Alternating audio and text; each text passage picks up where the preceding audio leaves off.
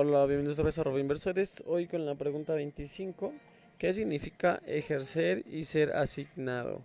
El comprador de una opción en acciones o ETFs tiene tres posibilidades, ejercer, venderla antes de vencimiento o dejarla que venza sin valor. Cuando usted compra una opción tiene el derecho a comprar call o vender put. El activo subyacente a un precio predeterminado, precio de ejercicio. También que cuando usted decida comprar o vender una acción o ETF al precio de ejercicio, se dice que usted está ejerciendo su derecho.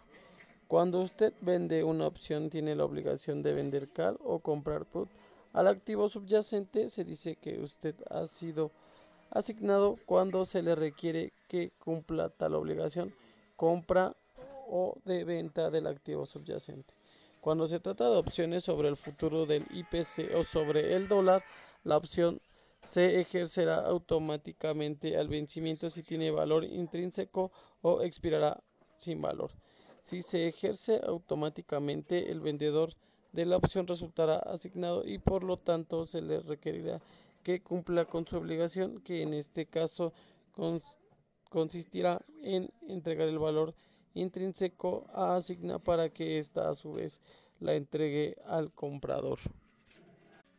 Así concluimos este podcast y ya para dar casi por finalizado sobre las 30 preguntas más importantes sobre opciones, eh, nos vemos en el siguiente podcast.